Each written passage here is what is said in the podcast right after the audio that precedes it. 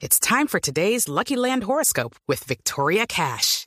Life's gotten mundane, so shake up the daily routine and be adventurous with a trip to Lucky Land. You know what they say. Your chance to win starts with a spin.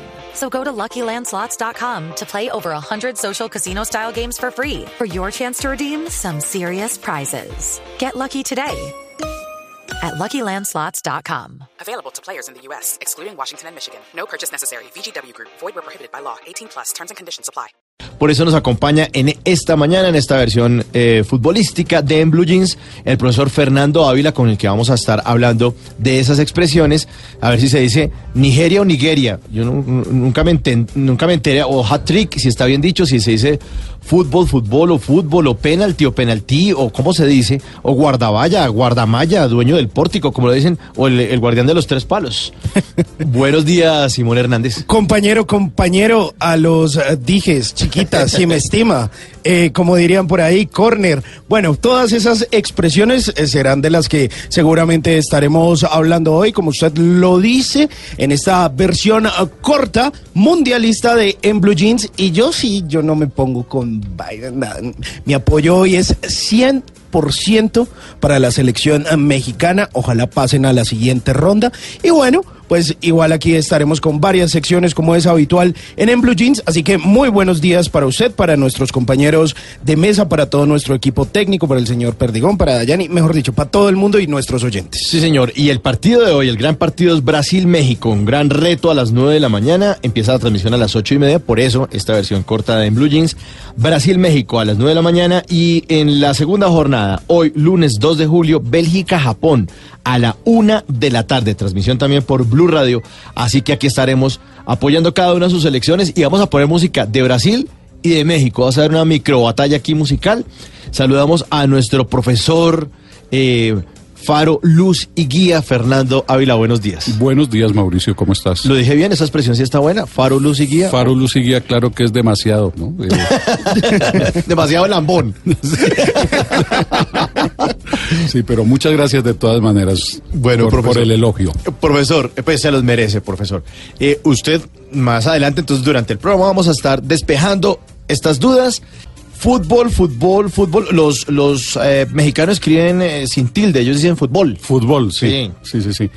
Eh, la palabra llegó a Latinoamérica en inglés y toda la terminología del deporte llegó en inglés, puesto que el deporte del fútbol lo trajeron los ingleses, lo trajeron a Uruguay, Argentina y luego se fue extendiendo a los demás países. Me llamó la atención en estos días la sección hace 100 años del tiempo, donde transcribían la noticia de un partido de fútbol en Bogotá en el que se enfrentaban un equipo llamado ABC y un equipo llamado Colombia. Pero toda la redacción estaba en inglés, la- las- los términos de, eh, técnicos del partido estaban en inglés. Por ejemplo, no decía delantero, sino forwards.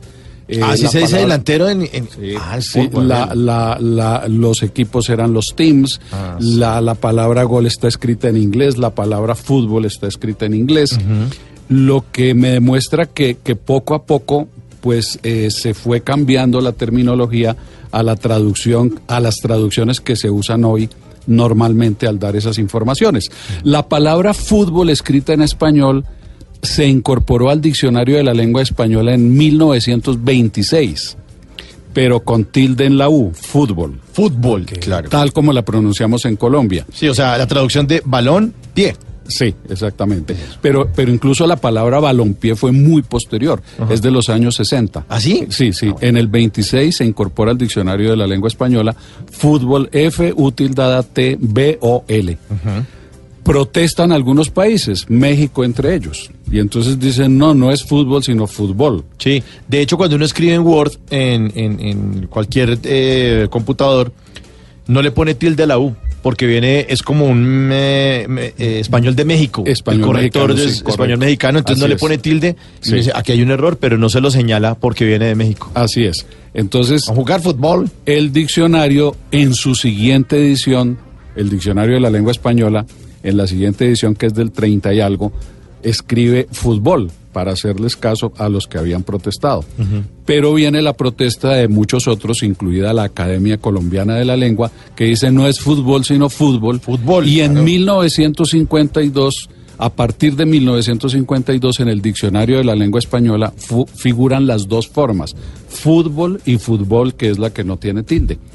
Eh, a partir de ahí, pues prácticamente toda la terminología que se usaba en inglés pasó a usarse en español, aunque de vez en cuando pues le dicen a uno que el hat trick de Cristiano, en vez de decir la tripleta, que es como se puede decir en español. Ah, bueno, esa es otra. Bueno, y, y las derivaciones futbolero, futbolístico, eso está bien. Sí, sí, sí, todo eso, todo eso está incluido ya en el diccionario y, y es de uso habitual y es correcto decirlo así. John, ¿alguna vez algún periodista deportivo por ahí, o no sé si, no mentiras, era un dirigente de esos de técnicos, un director técnico decía que eso es lo bonito del fútbol, con L? Del fútbol, sí, Sí. no, pero eso sí no figura No, en el diccionario. de la Pero, lengua pero yo, por ejemplo, le he escuchado es a muchos comentaristas mexicanos que no dicen eh, fútbol o fútbol o lo que sea, sino eh, vamos a jugar al soccer. Sí. Ah, bueno. Es que Sí, allá sí, iba mi sí. pregunta, porque es que en qué momento se volvió soccer o en qué momento en Estados Unidos nos cambiaron el fútbol por el soccer Sí. y ellos se adueñaron de un fútbol que es una cosa co- absolutamente diferente a lo que es un fútbol. Totalmente distinta. Ah, claro, porque ellos además de, no es solo balompié, sino No. también le meten la mano.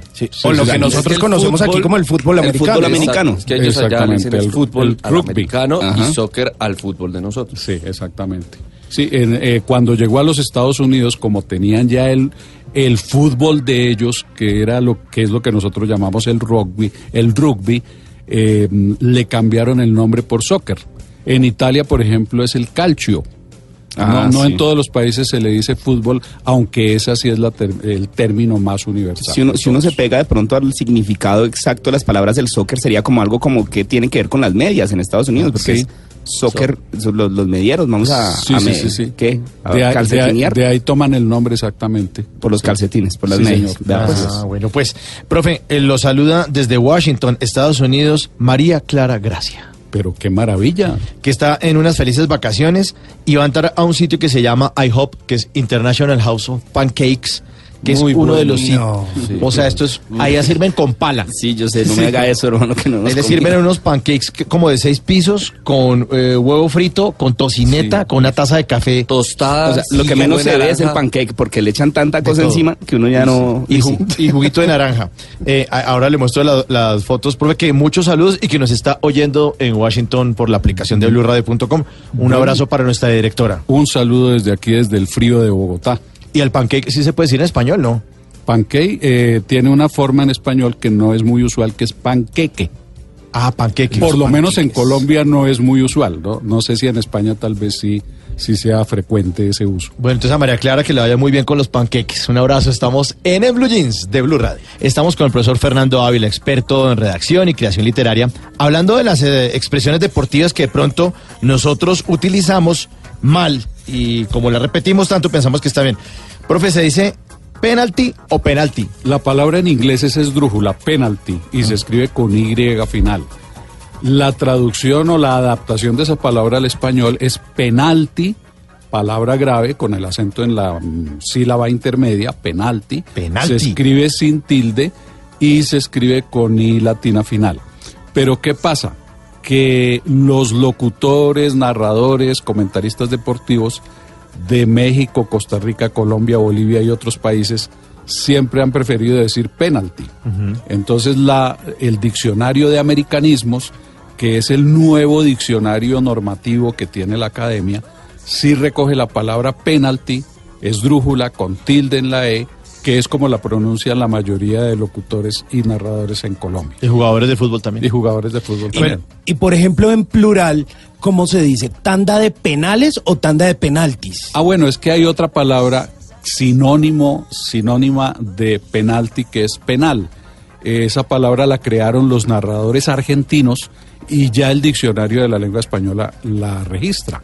Penal, eh, con el acento en la última sílaba, se escribe sin tilde y entonces su plural es penales. Ah, ok. Ah, penales. Mire, a propósito, ya que usted habla de narradores argentinos, allá tienen la costumbre de decir corner, y no sí. tiro de esquina. ¿Cuál Sí. es la correcta? Bueno, la palabra corner inglesa, que quiere decir esquina en general, Sí. eh, se adaptó al, al español con el único cambio de marcarle la tilde, corner, tilde en la O, por ser palabra grave terminada en R, eh, y quedó ahí en el diccionario. Sin embargo, la costumbre más habitual en Colombia es decir tiro de esquina. En el diccionario están las dos. Está la palabra corner con tilde en la O y la, y la expresión o locución tiro de esquina equivalente. Pero en Colombia tenía apellido, era tiro de esquina, tarjeta con ave. Ah, Sí, sí, claro, clásico. eso ya tenía Profe. nombre propio. Se dice árbitro o referí, ¿cómo decimos? También en eso hubo mucha pelea de la academia, decía no diga referee, diga árbitro. Ahora, ahora salió también el femenino árbitra, ¿no? Ahora que están jugando también las mujeres fútbol. Sí. Hay, está en el diccionario árbitro, está árbitra, y la palabra referee ya se adaptó al español, escrita tal como se pronuncia, tanto esdrújula, referee con tilde en la E, como aguda, referí con tilde en la última I. Bueno, La- todas yo, esas son correctas. yo a veces no entiendo por qué dicen que el, el árbitro dirige el partido. Sí, eso he oído mucho en las últimas transmisiones. Sí, él dirige el partido. En una época era el juez y entonces todos los muchachos decían el juez eh, para referirse al árbitro y ahora he oído eso también, que ahora ya es el, el que dirige el partido. Pero a mí, Mire. se, a mí se me hace raro eso, ¿no? Sí, porque el juez no dirige. No dirige, el, el juez decide eh, si hay un penalti Sí. o penalti, Sí. o si, de- o de- bueno, toma decisiones, pero, Sí. pero eso no es dirigir. Pero eso no es dirigir, exactamente. Pero, pero eh, lo que sí hace el juez es señalar la falta. Sí. Bueno, porque ahí también hay, hay una pregunta. ¿Señala la falta o la señaliza? Bueno, ese es otro, ese es otro término que hay que aclarar. Cuando el árbitro pita, eh, porque hay una falta, porque hay un saque, eh, etcétera, eh, señala la falta. señ- esa es una forma de señalar la falta. Tienen algunas señales también que hacen con los dedos, con las manos. Eh, señalizar es poner una señal, una señal física, como una banderola. Eh, lo- lo que hace el árbitro no es propiamente señalizar, sino señalar. Ok. Bueno, eh, a ver, tengo otra por acá. Se lesionó su rodilla izquierda, ¿eso qué? Eso es muy habitual ahora en las transmisiones, ¿no? Se lesionó su cabeza, se lesionó su codo, se lesionó su rodilla, pero en español basta decir la. Si estamos hablando de James Sí. y decimos se lesionó el gemelo, no hay que decir su gemelo porque es que no puede ser el gemelo de nadie más. Por ahora, con el profesor Fernando Ávila vamos a hablar de expresiones que utilizamos en el fútbol y a veces no están bien dichas. Por ejemplo, el pressing, profe. Bueno, simplemente presión, que es como se debe decir en español. Presión, ya, Sí, listo, recuerden, presión. recuerden ustedes que ninguna Presión. palabra en español termina en ing. Ah, bueno. Casting, Catherine, etcétera, todo eso tiene su traducción. Ah, ok. Y, o sea que tampoco es válida el passing game. Exactamente, ese se puede decir en español juego de pases. Passing, passing game, entonces listo. Juego de pases. Transfer, profe, el transfer del jugador. ¿Cómo, cómo Pues se dice? simplemente traspaso o traslado.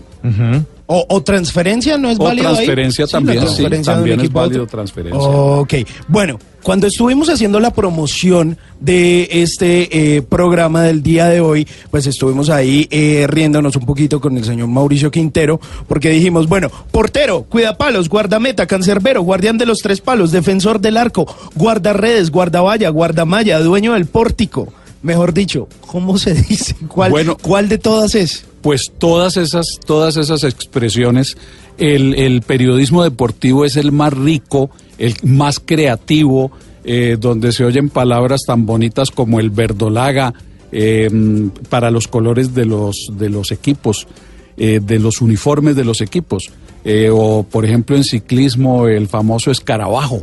¿no? Sí. Que, que- que es la facilidad de subir de los ciclistas colombianos y por eso se, se acuña ese nombre. En el caso de los porteros, pues todos esos que usted acaba de decir, Simón, y recuerdo mucho a Lev Yashin, la araña negra, el portero de la selección de Rusia, eh, que le decían el cancerbero. Eh, el cancerbero es, un, es el nombre de un perro de la mitología griega que tiene tres cabezas Sí. y la cola en forma de serpiente. Ese salió Y Harry si Potter, ustedes- salió Harry Potter. Exactamente, Sí. el que sale en Harry Potter, que Sí, es señor. un perro de tres cabezas temible En y no deja entrar nada. El, el cancerbero tenía como misión que nadie se saliera del Hades, que era el sitio a donde iban todos los muertos. Entonces, ese era el que cuidaba esa portería. Y Lev Yashin era tan buen portero que le decían que le decían la araña negra y lo llamaban también el cancerbero. Sin embargo, con tan buen portero que era, el 3 de junio de 1962, la selección Colombia en Arica, Chile, le anota cuatro goles, uno de ellos el de Marcos Col, que fue gol olímpico. Ah, es que Colombia es Colombia, papá, como dirían por ahí, que, tam- que también lo apodaban eh, la araña negra porque siempre salía al campo vestido de negro, ¿no? Así Totalmente. es, negro totalmente, sí señor. Bueno, ahí están las expresiones que debemos utilizar bien. Eh, profesor Fernando Ávila, mil gracias por habernos acompañado en esta edición mundialista de Blue Jeans. A ustedes por la invitación.